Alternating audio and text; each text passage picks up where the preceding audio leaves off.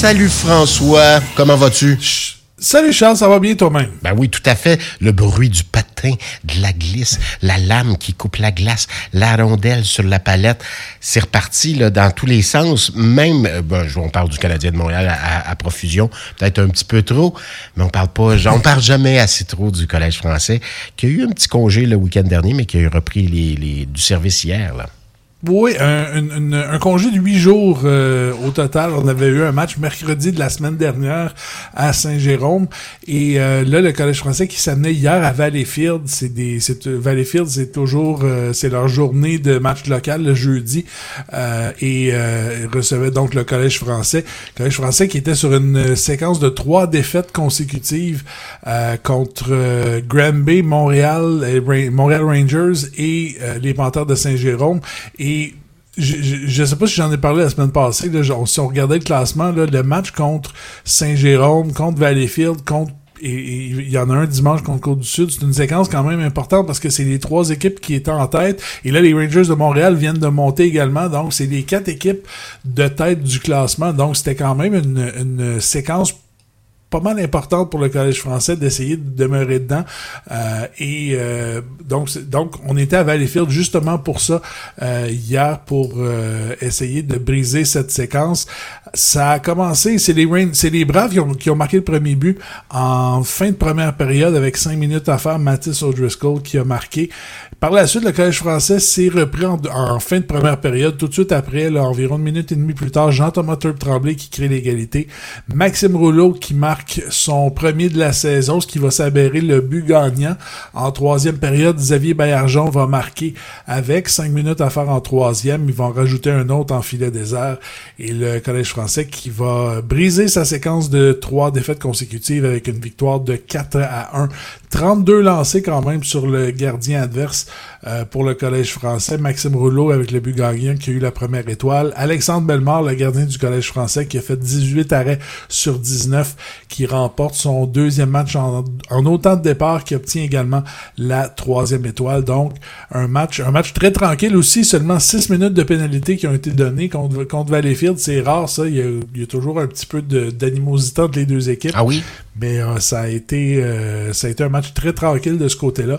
Et euh, donc c'est ça, une belle victoire de 4 à 1. On revient euh, sur le chemin de la victoire du côté du Collège français. Et euh, ben, ça les place, si je regarde le classement, on est pour 500 actuellement, trois victoires, trois défaites et une défaite en prolongation. On est au neuvième rang, on est tout juste en dessous de Terrebonne qui a commencé à reprendre un peu du poids de la bête. Eux avaient eu un très mauvais début de saison, euh, commencent à revenir un peu. Eux aussi sont pour 500, quatre victoires, quatre défaites. Euh, et, et, donc, on est, comme je disais, on est au neuvième rang. Euh, on est en début de saison, il n'y a pas de panique à avoir. Mais il euh, va falloir voir comment ça se déroule dans les prochains matchs. Bon, alors c'est noté. Donc 500, on va remonter la côte. c'est toi qui m'encourageais de le faire la semaine dernière. J'étais un peu découragé. Monsieur Petroni, tu t'en vas du côté de Montmagny avec l'équipe parce qu'un match sur nos ondes dimanche, hein, c'est ça contre l'Everest. L'Everest de la côte du Sud, parlant de remonter la côte. euh, ça la descendre avant, je pense. ouais, non, c'est ça.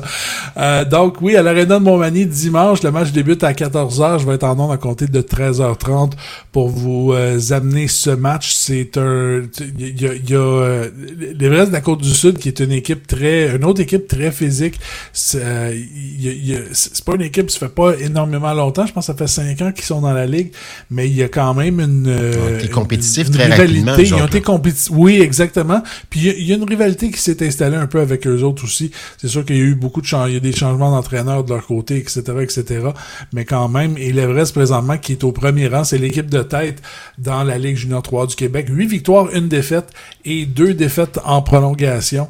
Donc ça va être un et quoi quoi que là ils sont sur une séquence de deux défaites, donc ça va être à, surveiller euh, de ce côté-là. Mais euh, beaucoup de beaucoup de bons joueurs euh, de cette équipe-là. Il y a Félix Riverain qui est un ancien du Collège français, a joué avec le Collège français dans les dernières années, qui est déjà à 22 points, 9 buts, 13 mentions d'aide. On va parler de Elliot Lavoie également avec 5 buts et 17 mentions d'aide. Serine euh, Tibachoboye, euh, j'espère que je le prononce comme il faut. je, il vient de nous écrire, là, dit, il prononce très bien mon nom. Oui, ouais. faut que je me pratique pour dimanche parce que c'est faut, je, faut, ah, c'est vrai ça, faut, faut mettre ça en bouche.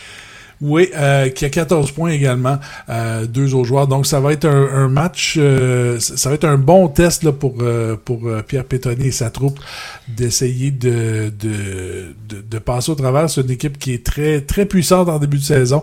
Donc ça va être à surveiller. Donc comme je disais, je vais être en nombre à compter de 13h30 pour l'avant-match et le match qui débute à 14h. On vous invite à suivre ça avec nous. On est sur la route, c'est notre deuxième diffusion de la saison et on espère que vous apprécierez le tout. Voilà, ben merci François Riopel. Tu l'as pas fait encore cette année. Euh, vas-y donc, fais-nous une petite dynastie pour voir. Ouais, on, en fait, je vais, je vais le faire. On, a un peu tassé le, le, le, le, le Voyons, j'allais dire le catchphrase, là. Mais on va le dire quand même. Je, je, vais te le faire quand même pour toi. Vivez la dynastie. Ah, merci. Bye.